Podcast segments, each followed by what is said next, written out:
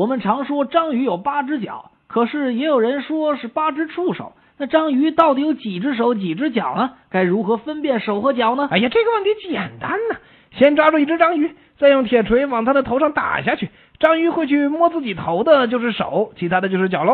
嗯，我觉得吧，给它一台计算机，放在键盘上的就是手，这这个盘在椅子上缩起来的就是脚啊。夏天到了，会抓香港脚的就是手，被抓的当然就是脚喽。往他身上撒一把土，抓起毛巾的就是手，其他就是脚。丢一百块钱在地上，先踩住的就是脚，然后拿起来的当然是手喽。碰到手掌，先伸出来的是手；碰到下级则正好相反，把它放在汽车上抓住方向盘的是手啊。给他一双白袜子，套在触角上的就是脚，呃，协助套袜子的就是手。拿住手枪顶住他，举起来的是手；打摆子的当然就是腿喽。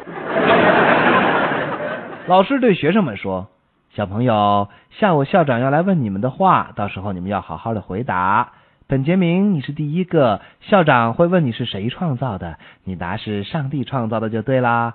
汤姆，你是第二个，校长会问你世界上最初的人是谁呢？你答亚当和夏娃就对啦。你们好好记着，千万别答错啦。下午就在校长快要来的时候，本杰明因为肚子忽然疼得不能忍受，到厕所去了。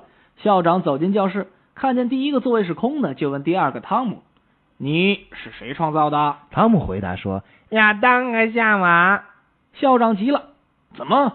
难道你不知道是上帝创造的吗？汤姆说：“上帝创造的那个，因为肚子疼到厕所去了。”